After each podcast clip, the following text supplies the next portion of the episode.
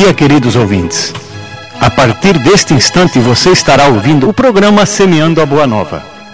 É um programa que leva até você a opinião e os ensinamentos espíritas sobre importantes temas da atualidade.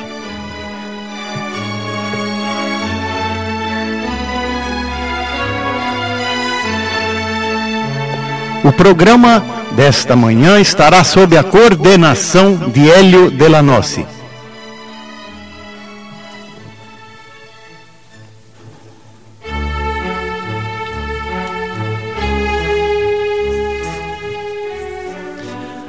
Ouvintes. É um prazer imenso estar novamente aqui, reunido com vocês, para levar ao ar o nosso programa, o seu programa, Semeando a Boa Nova. Como sempre, nesta manhã,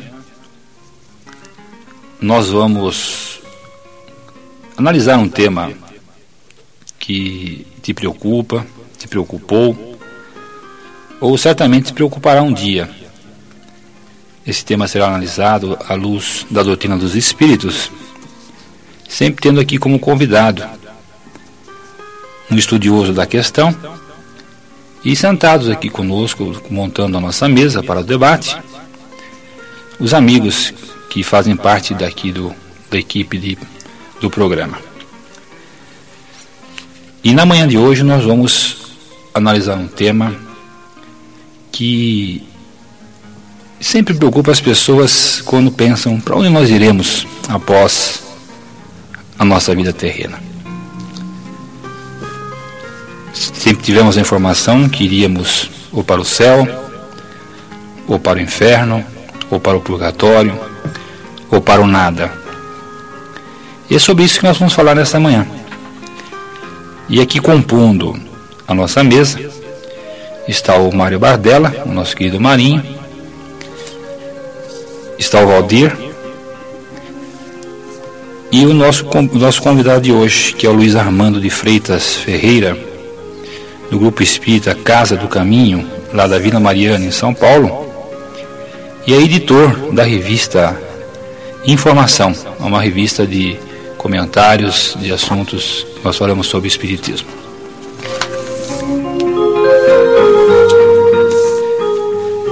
E sem mais delongas, então, nós vamos abrindo os nossos microfones para o Armando e o Luiz Armando para que ele cumprimente os ouvintes e já possa responder uma primeira pergunta que nós vamos colocando aqui para debate. Luiz Armando, como o Espiritismo entende o céu e o inferno? Bom, em primeiro lugar, muito bom dia, ouvintes do Semeando a Boa Nova. É uma alegria estar com vocês, esperando que possamos de alguma forma contribuir para o esclarecimento a respeito do tema de hoje. A doutrina espírita entende que céu e inferno nada mais são do que os estados emocionais que acompanham a criatura humana após o seu des desencarne em função dos equilíbrios ou desequilíbrios da própria consciência em função das atitudes que assume perante a vida, perante as situações que enfrenta, as pessoas com as quais convive. Então, são estados emocionais é, de desequilíbrio ou equilíbrio que vão, de uma certa maneira, acompanhar durante um período o ser depois da sua volta para a verdadeira vida. Luiz Armando, a imagem que comumente se faz do inferno é a do fogo a caldeira que para onde são destinadas eternamente as almas dos pecadores. É, é, é, assim mesmo, é possível isso ser verdadeiro diante da soberana vontade e justiça de Deus? Um estudo mais aprofundado a respeito das origens dessas imagens de céu e inferno revelam que nós incorporamos à nossa cultura ocidental estas informações a partir do sincretismo que deu origem à Igreja Católica Romana no princípio da nossa era, que incorporou a seus conceitos doutrinários algumas ideias do judaísmo, do paganismo e do próprio cristianismo. É? Então a ideia de céu e inferno vem lá do paganismo e elas naturalmente foram utilizadas durante quase 19 séculos para, de uma certa maneira, disciplinar através do medo a impetuosidade das criaturas humanas que precisavam naturalmente, quem sabe, alcançar é, a fecundidade necessária em seu próprio íntimo para entender essa realidade que a doutrina espírita está nos trazendo dentro das previsões anunciadas por Jesus sobre a terceira revelação sobre o Consolador prometido. Dentro da bondade de Deus, isso realmente não existe. Embora nós saibamos, a partir da contribuição de Chico Xavier numa das suas entrevistas há alguns anos atrás, que ao redor do nosso planeta existem vários planos e subplanos espirituais, onde jazem contidos espíritos de diferentes condições evolutivas e dif diferentes condições eh, de equilíbrio ou desequilíbrio. Mais que isso, em 1954, o Arnaldo Rocha, o ex-marido da Mei Mei, né, aquele espírito que todos nós espíritas tanto admiramos e gostamos, ele organizou um livro a partir de mensagens gravadas no Centro Espírita Luiz Gonzaga, em Pedro Leopoldo, cujo título é Instruções Psicofônicas. E nesse livro, entre tantas e, e magníficas mensagens, existe uma de um ex-médium espírita, Efigênio Vitor, intitulada Um Irmão de Regresso, na qual ele faz algumas revelações bastante interessantes a respeito desse plano espiritual. Não é? Ele diz que da crosta do nível em que nós nos achamos até a distância de 50 quilômetros existe uma cinta densa onde estariam talvez contidos aqueles espíritos mais materializados, mais desequilibrados, mais perturbados em função das suas vivências aqui no nosso plano. Acima dela, uma faixa de mais ou menos 950 quilômetros, perfazendo, portanto, mil quilômetros da crosta, existe a, a chamada cinta leve. E as descrições que a espiritualidade nos trouxe a partir de André Luiz, sobretudo, revelam que nestes planos e subplanos descritos pelo Chico ou anunciados pelo Chico Xavier, existem N condições espirituais, é? Quanto mais densa é a, assim, a condição do espírito, que se reflete na constituição desses níveis espirituais, maiores são muitas vezes as, as talvez deformidades apresentadas pelos próprios espíritos e considerando também ah, assim essas, esses desequilíbrios que os acompanham, naturalmente as suas mentes desestruturadas acabam criando ambientes que refletem a sua desarmonia interior. Provavelmente impressionados com todas essas figuras que estão gravadas dentro do nosso próprio inconsciente, dentro da nossa estrutura mais profunda, né? Talvez como nós sabemos que a lei da afinidade também funciona na espiritualidade, atraindo entre si espíritos que estão nas mesmas condições, eles talvez recriem essas imagens que acabem constituindo a atmosfera ou ambiente que nada mais é do que o reflexo das suas próprias ideias mais profundas. Não é?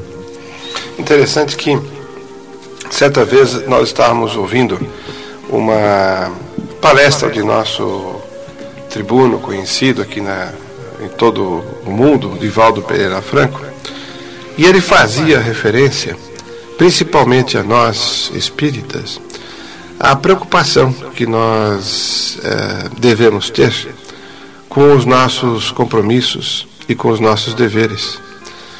Porque, uma vez retornados ao plano espiritual, quando identificamos que esses compromissos ou deveres que antes de encarnarmos na presente reencarnação, nós mesmos pedimos aquela oportunidade como uma oportunidade redentora, como uma oportunidade de corrigirmos equívocos de nosso passado, né? E após a vivência da encarnação e após talvez não conseguirmos cumprir com todas aquelas referências, com todos aqueles compromissos, vamos assim dizer, assumidos antes de encarnar, ao retornarmos, nós tomamos como se fosse assim um, um choque, né? Ficamos muito chocados, muito traumatizados perante aquele desejo que a gente gostaria de, de estar fazendo e que a gente não fez tudo o que poderia fazer, né? E fazendo uma analogia com essa situação que ele trouxe a nós espíritas, né? E ouvindo agora o Luiz Armando aqui na sua consideração do que significado do, do inferno, né, a gente pode perceber que, usando esta palavra, que talvez não seja muito elegante, mas é, o, o, o inferno passa a ser realmente este choque, esta, esta questão de consciência quando a gente percebe que nós ainda não somos aquilo que nós achávamos que éramos, né? ainda não estamos cumprindo todos os nossos deveres como deveríamos, e tantas consequências e débitos por conta disso. Então essa, esse choque, essa condição que perturba um pouco às vezes a criatura, perturba um pouco a pessoa, né? passa a representar um estado de consciência que vai mais para frente, mais dar margem a novas programações, novas encarnações, novas tentativas, tudo sobre as bênçãos de Deus, tudo sobre a possibilidade de Deus nos permitir novas oportunidades para que a gente possa continuar caminhando rumo à perfeição. É, Luiz Armando, é, agora esse estado de consciência, é, céu e inferno, isso quer dizer, por exemplo, o inferno de estarmos mais é, próximos ligados à Terra e o de céu um pouco mais distantes ou não? Provavelmente, como o Efigênio Vitor disse na mensagem citada há pouco, realmente nós podemos talvez conter aí os espíritos mais é, perturbados nessa chamada cinta densa, né, que envolve a nossa Terra do ponto de vista psíquico, do ponto de vista espiritual. E a cinta leve seria as regiões mais distantes, acima desses 50 quilômetros, que provavelmente conteriam aí os espíritos menos materializados, mais é, evoluídos, quem sabe. Talvez essa região infernal aí se assemelhe muito à região umbralina descrita pelo André Luiz na série de livros com, começada em 1944 com o título Nosso Lar, né? e que tem descrições extraordinárias. Né? No livro Mensageiros, por exemplo, nós é, começamos a acompanhar André Luiz no retorno à crosta e para assistir espíritos ainda em processos assim de grande perturbação e ele faz algumas descrições superficiais, até para não impressionar negativamente os leitores, a respeito dos quadros dantescos, digamos assim, que ele presenciava. No livro Libertação, quando ele inicia uh, um processo também de retorno junto com Silas, que é a entidade que o, uh, de uma certa forma ser, eh, lhe servirá de inspiração nas descrições que ele fará, porque ela está imbuída do propósito de ajudar a filha que vivenciava aqui no Rio de Janeiro uma situação de um processo obsessivo atroz. Ele começa a descrever e se omite, segundo ele mesmo diz, para não chocar também aos leitores que eventualmente estivessem acompanhando a história. Eh, ele se omite de fazer maiores considerações a respeito do que ele via, mas a impressão que se tem é que o que ele via realmente devia se aproximar muito dessas descrições é, mais chocantes, né, como aquelas feitas pelo célebre Dante Alighieri na Divina Comédia, que é uma obra da Idade Média e que, de uma certa maneira, também desenvolve-se em torno desses conceitos de céu, inferno, purgatório e paraíso, que são aquelas que inspiraram as primeiras é, os primeiros dogmas e primeiros conceitos da Igreja Católica. Né? Eu queria sugerir aos ouvintes que mantivesse ao seu lado aí um papel, um lápis, uma caneta, porque no decorrer do programa nós vamos citando vários livros, várias sugestões de leitura e só nessa última, nessa última resposta, o Luiz Armando citou aqui o livro Nosso Lar, citou o livro Mensageiros e o livro Libertação. Então, o, o ouvinte poderá vai anotando esses livros aí, e nós, esses livros são sempre encontrados, todos os livros que são citados aqui são encontráveis em qualquer centro espírita que tem, todos têm livraria ali dentro, e são hoje também, felizmente, já são encontrados até na, na em livrarias é, aí da cidade. É fácil encontrar em bancas de livro espírita que existe né, em todas as cidades.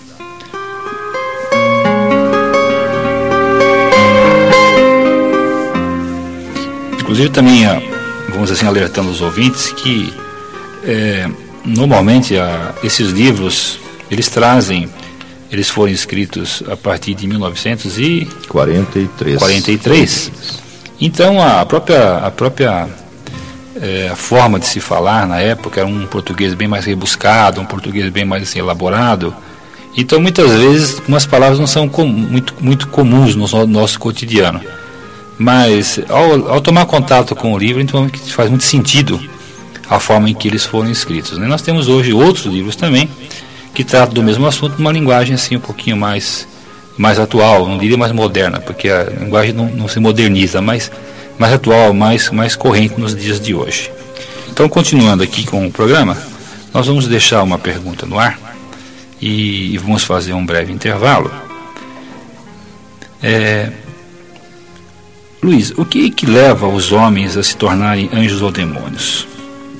Em outras palavras, o que leva a adquirir esse estado de consciência comumente chamado de céu e inferno?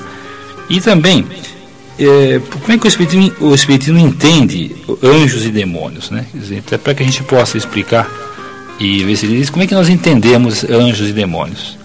Porque são citados, nós sabemos que, que ao longo do, da, da nossa nosso período evolutivo, nós temos aí pelo menos uns 4 mil anos de, de história, 4, 5 mil anos de história, então houve, houve necessidade de se formar palavras que, que não têm o significado que tem hoje. Né? Então, que se falasse um pouquinho a respeito e como é que nós entendemos isso e se e realmente o que leva os homens a se tornarem o anjo ou o demônio, conforme se descreve nas obras.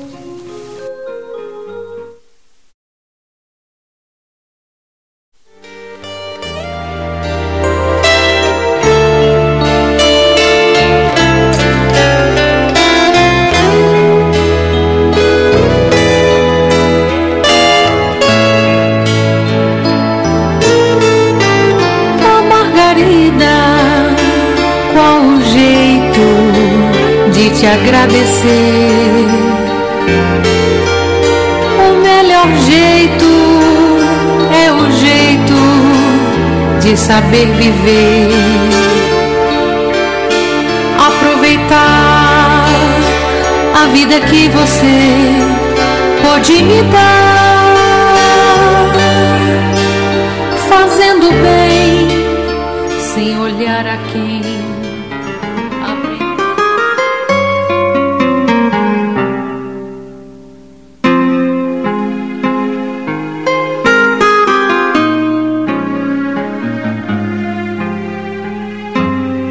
Dando a Boa Nova.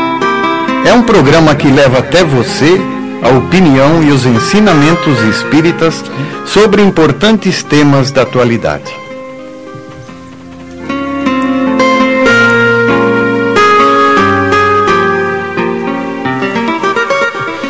Então, voltando aqui com o nosso programa, nós temos uma pergunta no ar.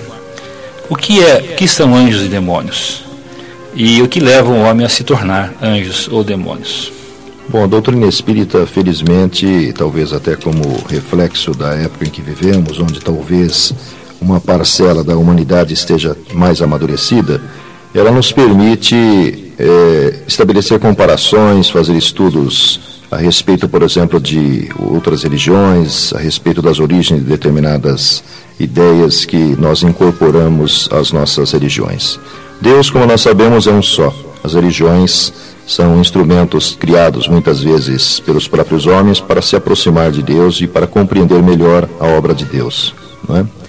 Então, nós estudando eh, as origens de tudo isso, nós vamos ver, você falou em 4 mil anos mais ou menos, mas nós talvez pudéssemos eh, aprofundar mais esses conceitos ainda, já que sabemos que o catolicismo, por exemplo, é uma doutrina judaico-pagã cristã, não é? Mas antes dele, o próprio Moisés bebeu dos seus conhecimentos no Egito, já que todos nós sabemos que ele estudou junto aos sacerdotes egípcios, do qual foi um iniciado nos conhecimentos a respeito das realidades espirituais. Muito tempo antes, mais ou menos uns mil anos antes de Moisés, um homem chamado Hermes Trimegistro eh, fundiu muitas informações das próprias correntes egípcias com as ideias atlantes, segundo dizem aqueles que estudaram o assunto, e ali provavelmente introduziu esses conceitos de anjos e demônios. É? A doutrina espírita, é, avançando talvez e simplificando para nosso entendimento as ideias sobre o espírito, sobre a evolução do espírito, sobre o funcionamento dessa mecânica maravilhosa toda, que é a mecânica divina, ele nos mostra que o espírito, ele é revestido pelo perispírito e que acaba se projetando nessa estrutura física, nesse corpo físico através do qual nós nos manifestamos. Durante a nossa vida, nós adotamos procedimentos diferentes, dependendo dos nossos interesses, dependendo das nossas conveniências, dependendo da nossa cultura, dependendo também da nossa evolução espiritual. Todas as vezes que nós transgredimos a lei de Deus, que é a lei de amor, nós estamos gravando em nós mesmos as consequências que haverão de se manifestar na continuidade, sobretudo quando nós nos desvestirmos desse corpo físico através do qual nós nos manifestamos após a inevitável morte que nos alcançará de uma forma ou de outra. Quando adentrarmos as realidades do espírito, poderemos compreender o que está acontecendo ou não, poderemos aceitar o que está acontecendo ou não. Quando nós tentamos fugir da nossa consciência, porque a partir daí nós só nos defrontamos com ela, nós muitas vezes acabamos é, criando para nós os processos que haverão de nos identificar nas regiões espirituais para as quais nós nos dirigimos. É? Como nós sabemos que a estrutura perispiritual que acompanha o espírito, que reveste o espírito, que serve de veículo de manifestação para o espírito, ela é altamente vibrátil e, e, e, acaba se alterando em função da atuação mental de todos nós, ela assume as características que refletem a nossa desarmonia interior. Há várias descrições, é, por exemplo, no livro Loucura e Obsessão, do espírito Manuel Filomeno de Miranda, através do médium Divaldo Pereira Franco, ele faz várias referências a respeito de espíritos que se apresentariam com a, as características demoníacas. Mas isso é nada mais, nada menos do que a ordem mental expedida pelo próprio espírito, a sua estrutura mais sutil, que acaba fazendo com que ele assuma essas características.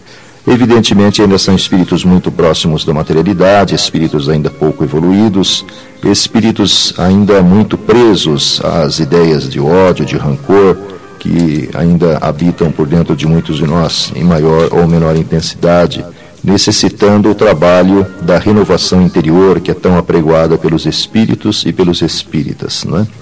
Evidentemente, essas, essas entidades são entidades ainda necessitadas de socorro, de auxílio, que, se não for feito através das técnicas utilizadas, por exemplo, nas casas espíritas, ou será através das também inevitáveis experiências reencarnatórias às que eles têm que se submeter para prosseguir no seu processo de crescimento e evolução espiritual. No caso dos espíritos angélicos, segundo a concepção nossa, a concepção humana, evidentemente são aqueles espíritos já bastante desmaterializados, distanciados da, do império das sensações que ainda caracteriza esse mundo materialista no qual nós estamos vivendo. Então, quanto menos nós nos apegarmos a essas necessidades de sensação, quanto mais nós as transformarmos, né, porque é, o Evangelho segundo o Espiritismo, por exemplo, no capítulo C de Perfeitos, ele diz que no processo evolutivo a que todos nós nos submetemos, no início nós somos apenas instinto. Numa fase mais avançada, nós somos sensação. Numa fase mais avançada ainda, nós somos sentimento. Há em todos nós ainda um pouquinho de cada uma dessas três. Se fizermos uma análise sobre nós mesmos e verificarmos qual a que está prevalecendo, provavelmente saberemos em que condição espiritual nós nos achamos. Se somos criaturas impulsivas demais, instintivas demais, evidentemente temos ainda muito a percorrer para nos desmaterializarmos. Se somos criaturas dominadas pelas necessidades de sensação, só buscamos-las através da alimentação excessiva, através dos prazeres, através dos alcoólicos, através dos vícios todos, evidentemente temos também um bom caminho a percorrer. Entretanto, se somos criaturas que já se preocupam em amar, em se solidarizar, em sermos é, mais afetuosos, mais carinhosos com as pessoas, enfim, em fazer com que se manifeste através de nós o amor em todos os seus tempos e modos, né? em que conjuguemos esse verbo amar de todas as formas possíveis, sendo criaturas compassivas, exercitando, por exemplo, as palavras de gratidão, as palavras de carinho, de perdão, de tolerância, de compreensão, ao invés das palavras de mágoa, as palavras de inconformação, de insatisfação, que infelizmente ainda são as que predominam muitas vezes, nós naturalmente estaremos mais próximos da condição de espíritos angélicos, espíritos puros, menos materializados. Eu gostaria de. Só, só, só um pouquinho. É interessante o ouvinte perceber que o estado de anjo, o estado de anjo é um estado quase que definitivo em evolução. Mas o estado de demônio é um estado transitório. Então que, embora não, não seja o demônio como se entendia, mas esse estado de, de imperfeição é o estado é, provisório em que o espírito estará, está passando e cabe a, somente a ele abreviar ou não esse estado, esse, esse momento em que que de qualquer forma todos nós seremos anjos um dia, não é isso, irmão? Com certeza. Eu gostaria de é, destacar alguns pontos dessa explicação que Luiz Armando nos fez é, com muita propriedade, para que nós tenhamos assim bem marcado o entendimento da concepção espírita do anjo do demônio, né?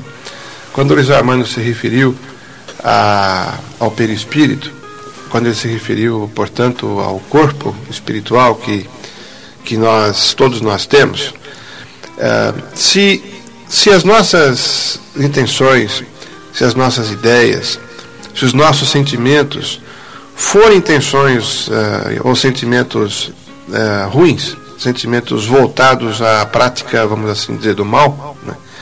essa, esse corpo espiritual, ele sente isso e se deforma. Né?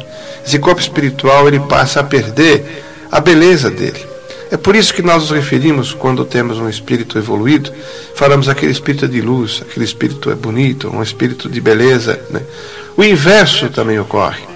Ou seja, quando nós encontramos pessoas que ainda equivocadamente se apegam à prática do mal, de uma maneira prolongada, de uma maneira muito renitente, muito intensa, o seu organismo espiritual portanto, o seu perispírito, como foi aqui colocado pelo Luiz Armando, ele começa a perder essa beleza. Ele vai se deformando, vai se deformando, a ponto de que quando ocorre o desencarne da pessoa, aquilo que a gente vê, o que, o, que pode ser visto no plano espiritual, que os médicos podem ver, é uma coisa que não é bonita. Daí essa imagem, a imagem bem animalesca muitas vezes, aquela imagem que agride, né?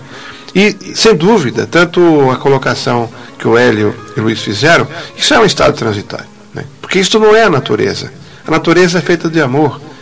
Tudo na natureza é feita pelo amor de Deus. Isso não é normal. O normal é que o amor floresça, o amor é que cada vez mais as criaturas sejam belas, o amor é que cada vez mais haja fraternidade, haja cooperação, porque é o estado permanente de crescimento que transcende a limites que nós não conseguimos nem imaginar nesse equilíbrio, nessa ordem toda, né? E, apenas o seguinte, quando Jesus afirma que vós sois deuses, ele não está apenas fazendo média com a gente, nem usando de retórica. Ele está apontando, realmente sinalizando que dentro de nós existe a potencialidade toda que é o reino de Deus que está obscurecido pela ainda nossa imperfeição, porque ao invés de fazer com que prevaleça o reino de Deus que está dentro de nós, nós permitimos que prevaleça o nosso próprio reino, que é o reino da ilusão, do equívoco, o reino ainda onde prevalece o, o orgulho, o egoísmo, que são as características que, segundo o livro dos Espíritos, são os maiores obstáculos ao nosso avanço na direção da angelitude e das condições mais perfeitas. Né? É, é, e esse estado transitório, né, que foi dito ainda há pouco, é que mostra o quanto Deus é infinitamente bom e justo, que, que nos dá que a, a, o livre-arbítrio de nós nos redimirmos de nossos erros e caminharmos né, rumo a esse estado angelical. Né? Emmanuel faz uma referência no livro Consolador, dizendo assim: Deus, nosso pastor, não quer que se perca uma só de suas ovelhas. Dia virá em que a consciência mais denegrida experimentará, no mínimo, no íntimo, a luz radiosa da alvorada de seu amor. E aqueles que, que já tiveram a oportunidade de prestar atenção, de conversar com uma pessoa que se encontra nesse estado chamado demoníaco, né? a pessoa que está assim vivendo no mal, Quando você conversa com a pessoa, você nota claramente ali o germe do amor que o Marinho falou que está latente nessa pessoa. É só uma questão de você dar a ela uma oportunidade, muitas vezes, e oferecer a ela uma, uma condição ideal que aquilo, aquilo floresce. É como se você tivesse uma semente que estivesse em terra errada, em terra não apropriada. Assim que você coloca ela coloca essa semente numa, numa terra apropriada, ela nasce. Ela nasce e floresce. E interessante que ela floresce mais, tão, muito mais rápido do que se possa imaginar. Porque essa pessoa, quando chega nesse estado, ela está assim no, no extremo oposto. E os opostos são muito próximos. Quer dizer, se você andar muito em direção, por exemplo, ao norte, você vai acabar chegando no sul. Se você andar muito em direção ao sul, você vai acabar chegando no norte. Então, quando a pessoa está no extremo, no extremo, ela está muito perto de se de, de, de, de se modificar, de se transformar. De, de, se transformar. Às vezes é por isso que as pessoas se espantam muitas vezes com as transformações que existem dentro dos presídios, as pessoas que se tornam cristãs dentro dos, dentro dos presídios, mas com que facilidade. Quem já fez trabalho dentro de, dentro de, de prisão sabe disso. Inclusive o Targino já fez, né? O Targino está aqui presente, já fez, sabe disso. Que é muito fácil você, transforma, você transformar um cristão, é, uma pessoa que está dentro de uma prisão, mais fácil até do que na rua. Porque ela está realmente no. no ela chegou no. Chamamos, no fundo do poço. Né? É só você. Ela está esperando que você jogue uma cordinha que ela se agarra com uma coisa muito grande. É claro que depois tem todo um, como a Armando falou, tem todo um caminho a ser percorrido, né? Porque a natureza não, não vai dar saltos. Ele terá que fazer todo aquele percurso, ninguém não vai ser tirado nenhum obstáculo dele, ele vai ter que transcorrer por todos os obstáculos, não é, Armando? Sem dúvida. E não podia ser diferente, porque somos todos criaturas de Deus, somos todos obras de Deus. E se Deus é amor, nós também somos amor. A centelha do amor está dentro de nós. E é uma questão do tempo, do toque, para que aquele amor floresça. É claro que tudo aquilo que nós fizermos equivocadamente, que nós fizermos erradamente, com infelicidade, nós vamos ter que consertar. E Deus, por ser amor, nos dá a eternidade de oportunidades para que a gente faça isso. A velocidade é o quanto nós queremos sofrer. Né? Se a gente quer sofrer menos, vamos trabalhar mais, correr mais, que estaremos sofrendo cada vez menos. É uma questão de hábito. Né? Valdir, você queria fazer uma pergunta? Deixa eu saber, um, faça, vamos deixar lá no ar e vamos para um intervalo. Luiz Armando, a religião católica fala ainda do purgatório. Existe alguma explicação espírita para o purgatório? Vamos deixar no ar para que eu já lhe responde.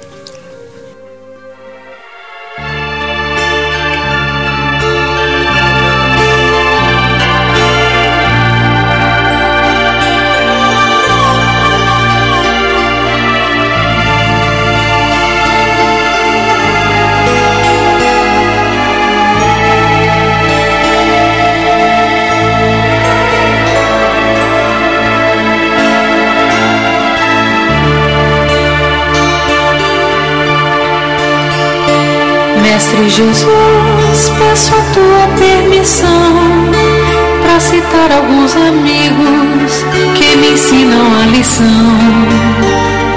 Que todos nós temos possibilidades de mais cedo ou mais tarde atingir a perfeição. Maria Dolores, com seus versos tão amigos, só de lê-los já não brigo pois me ensinam a ter paz. Cornélio Pires, com seus versos caipiras, Augusto César com a gíria,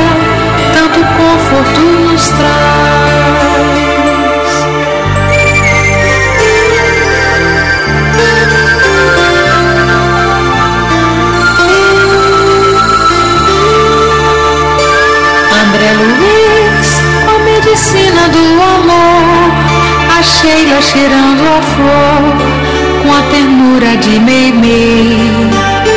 É luz que brilha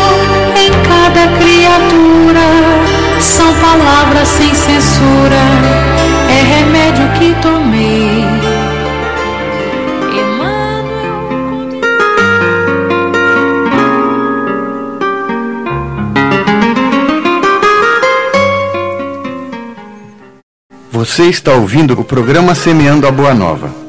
É um programa que leva até você a opinião e os ensinamentos espíritas sobre importantes temas da atualidade.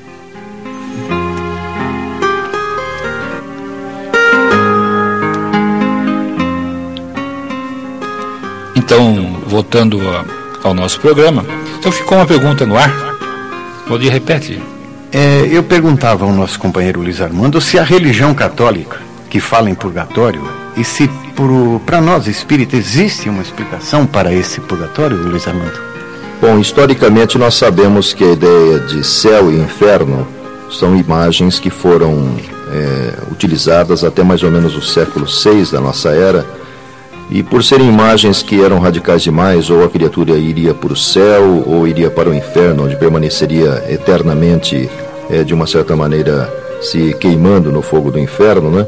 Eles criaram, aqueles que dirigiam a doutrina que prevalecia naquela época, que predominava naquela época, a ideia do purgatório, que era um intermediário entre o céu e o inferno, onde as pessoas naturalmente teriam a possibilidade de se redimir. Historicamente, nós sabemos também que isso perdurou até a Idade Média, quando Martinho Lutero se insurgiu contra isso, já que servia para aqueles que administravam todos os negócios é, de instrumento para a venda das chamadas indulgências, né? E começa aí na história da religião a tal da reforma que acabou é, resultando no surgimento do protestantismo. Mas o espiritismo tem também a sua concepção ele diz que, é, a exemplo daquilo que inclusive o dicionário nos diz, né, o dicionário tem vários conceitos a ideia da, da ideia de purgar. Purgar, segundo o Aurélio Buarque de Holanda, é se purificar. Então, imaginando que nós vivemos uma encarnação na qual nós somos criaturas demasiadamente orgulhosas, criaturas invejosas, ambiciosas, criaturas é, que ostentam muito a sua própria personalidade, que defendem muito o seu próprio eu, né?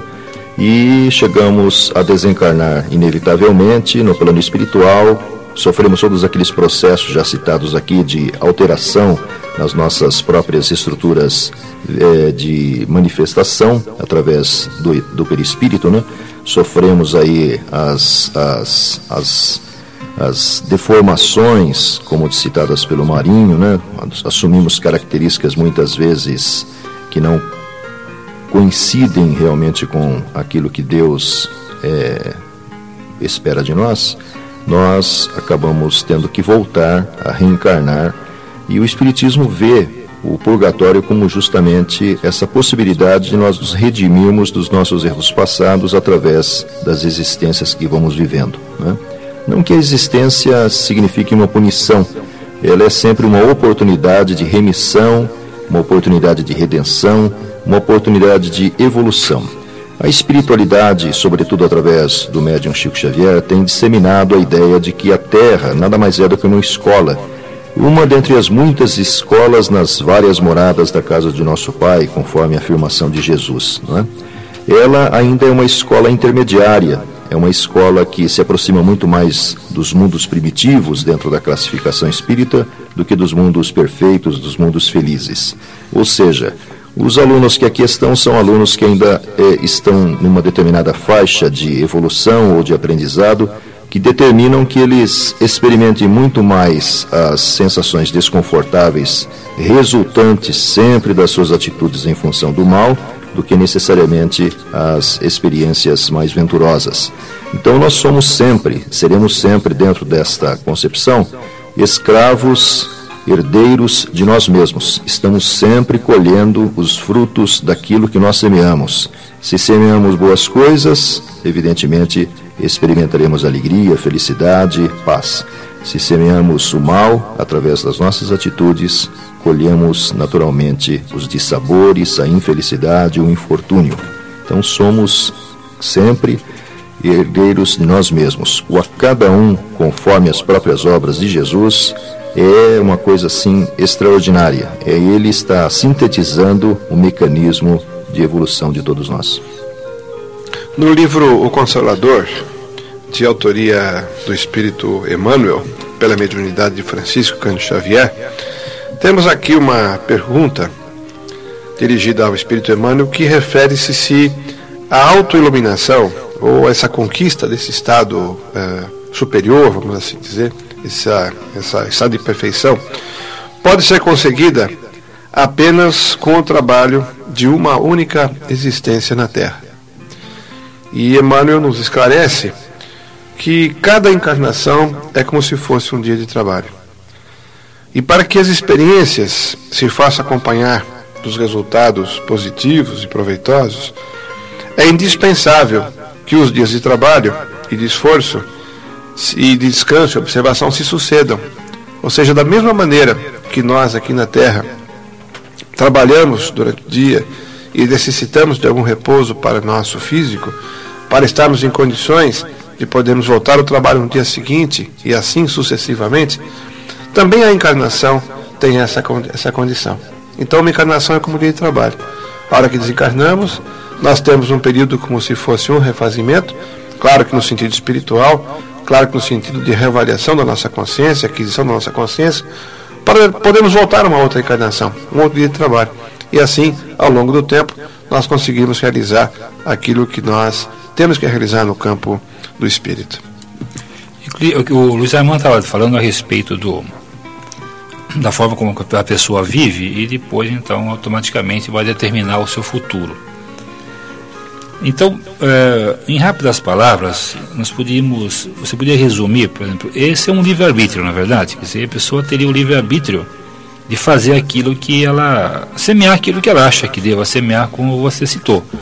Agora, esse livre-arbítrio, ele tem limites? Quer dizer, existe algum determinismo que pudesse fazer com que a pessoa vivesse de uma forma, não, você é determinado a viver de uma forma errada, né? Quer dizer, você vê determinado a viver de uma forma certa. E se for errar, tem algum limite nisso? É, o, o Espiritismo ele vem há apenas 150 anos, portanto, muitos de nós estamos tendo a primeira oportunidade aqui no plano físico de ter acesso a essas informações, embora muitos de nós tenhamos sido preparados para voltar e trabalhar nessa seara, né? Nós vamos aprendendo que livre-arbítrio tem o tamanho do nosso entendimento, da nossa consciência.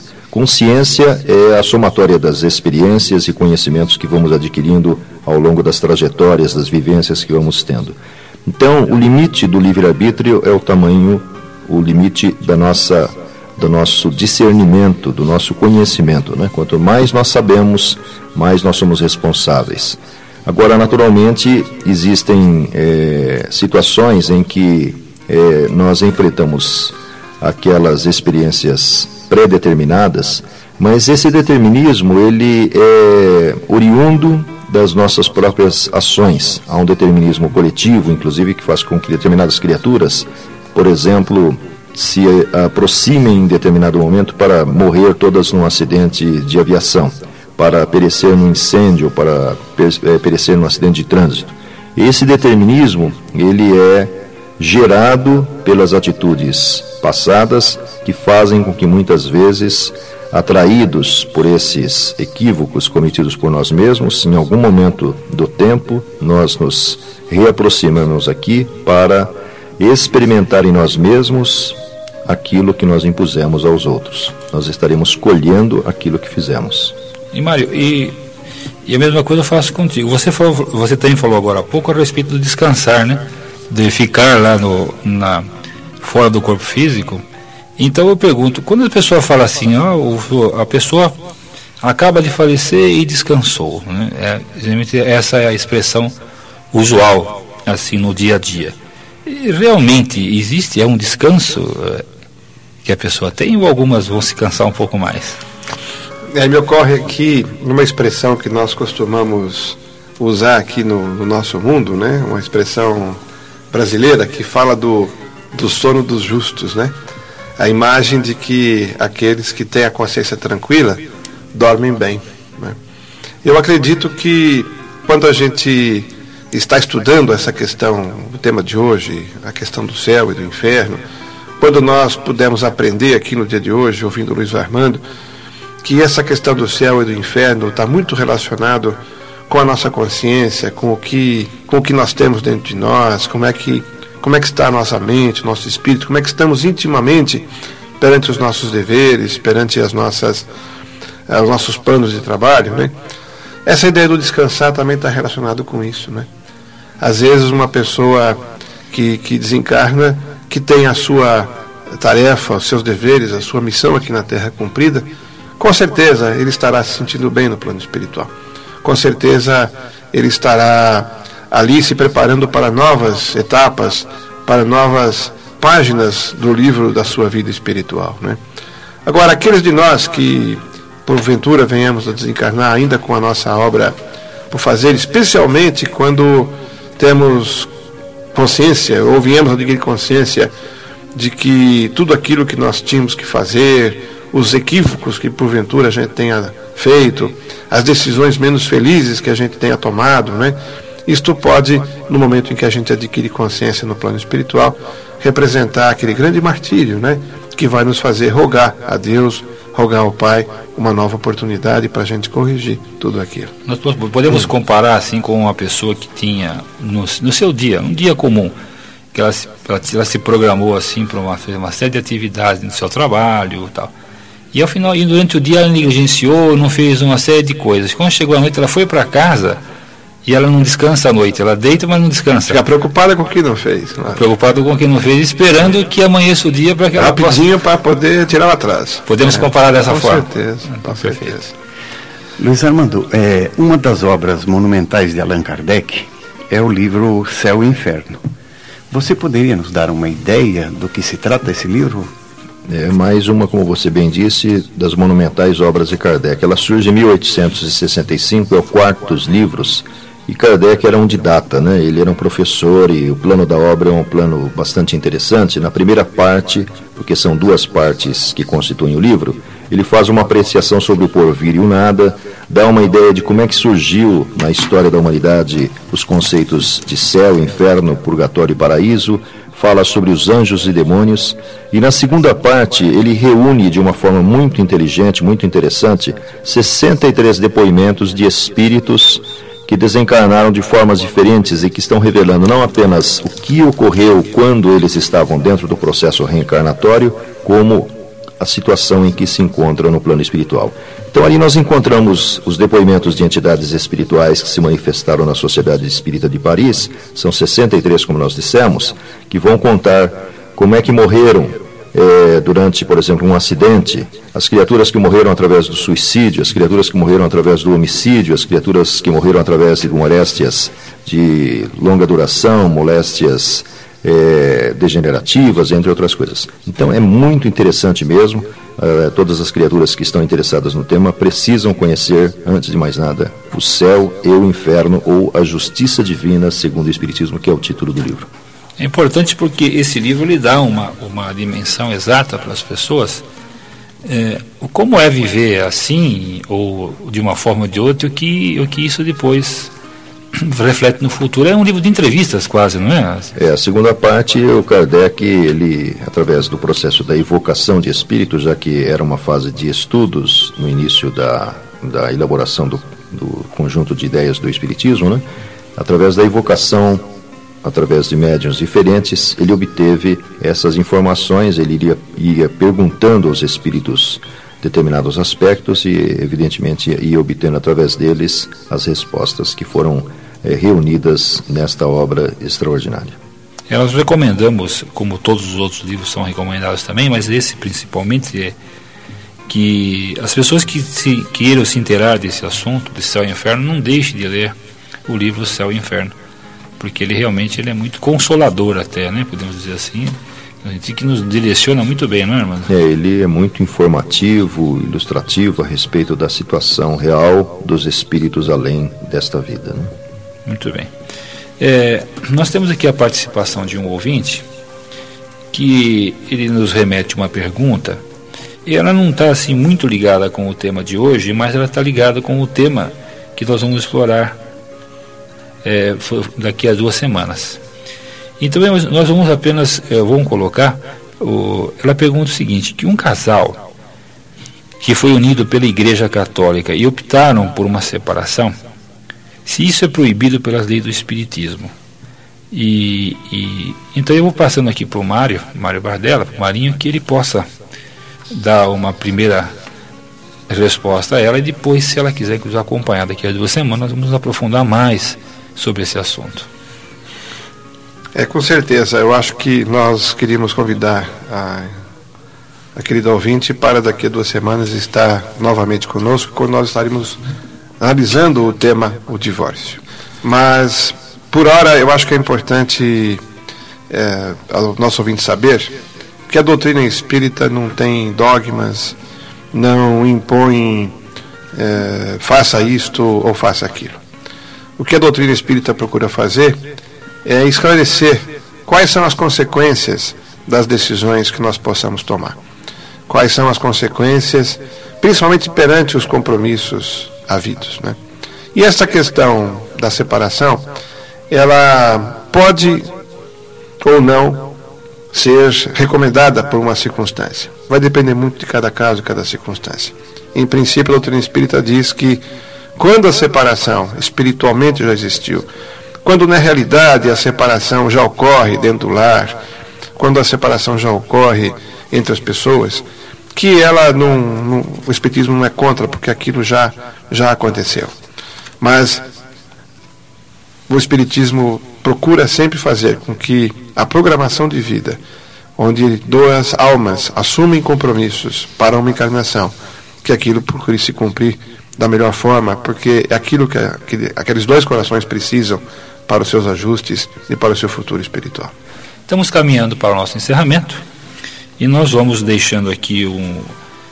abrindo os nossos microfones novamente para que o Luiz Armando possa se despedir dos ouvintes e deixar também umas recomendações de leitura, Luiz Armando. O que você recomendaria que as pessoas lessem é, para se informar melhor a respeito? Eu acredito que hoje nós temos aí uma quantidade enorme de livros que poderiam ser consultados pelos nossos leitores. Né? Além do Céu e o Inferno, que tem que ser lido antes de mais nada nós sugerimos, se tivermos interesses mais técnicos a respeito do problema, a consulta do livro A Crise da Morte do Dr. Ernesto Bozano, início, é escrito no início do século. Né? Além desse daí, toda a série Nosso Lar, do Espírito André Luiz, é assim um manancial inesgotável, inestancável de informações, porque cada vez que a gente relê aqueles livros, a gente pesca outras informações.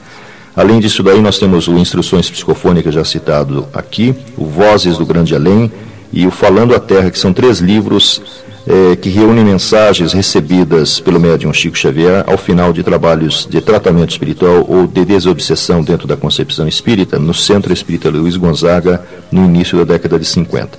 Temos as obras do Luiz Sérgio e todas as obras do Manuel Filomeno de Miranda, através do Divaldo Pereira Franco, que também podem ser consultadas pelos nossos ouvintes. Para concluir, nós agradecemos pela atenção e esperamos, de alguma forma, termos sido úteis ao entendimento de todos aqueles que nos acompanharam hoje. Hélio, eu gostaria também de aproveitar esses instantes finais para fazer uma referência aqui aos ouvintes que acompanharam o nosso programa de hoje, que durante o programa, em algum momento, nós abordamos o tema o livre-arbítrio e o determinismo. E que nós temos nos próximos programas um programa inteiramente dedicado a isso, para que a gente possa compreender melhor aqui o que rapidamente nós, de passagem, abordamos no dia de hoje. Muito bem, muito obrigado pela sua atenção, muito obrigado por ter ficado conosco nesta manhã ou no dia de hoje. E esperamos contar com a sua com a sua companhia no próximo programa. Fique agora com uma mensagem que será lida aqui no, pelo, pelo nosso companheiro Ricardo. E depois, então, que você tenha uma boa semana e que você consiga tudo aquilo que você é, é, executar o que você planejou para a semana que vem. Do livro Monte Acima, psicografia de Francisco Cândido Xavier, pelo Espírito Emmanuel. Amar e perdoar. Jesus nos recomendou amar-nos uns aos outros tal qual ele mesmo nos amou, e perdoar as ofensas setenta vezes sete vezes, não porque nos considere habilitados para semelhante comportamento, mas porque, se lhe aceitamos as diretrizes com paciência, ele se tornará mais intimamente associado a nós, e com ele estaremos fortes e seguros para fazer isso.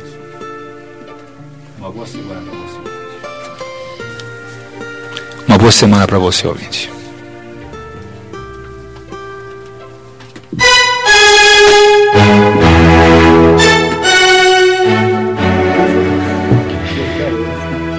Estamos encerrando aqui, queridos ouvintes, o programa Semeando a Boa Nova.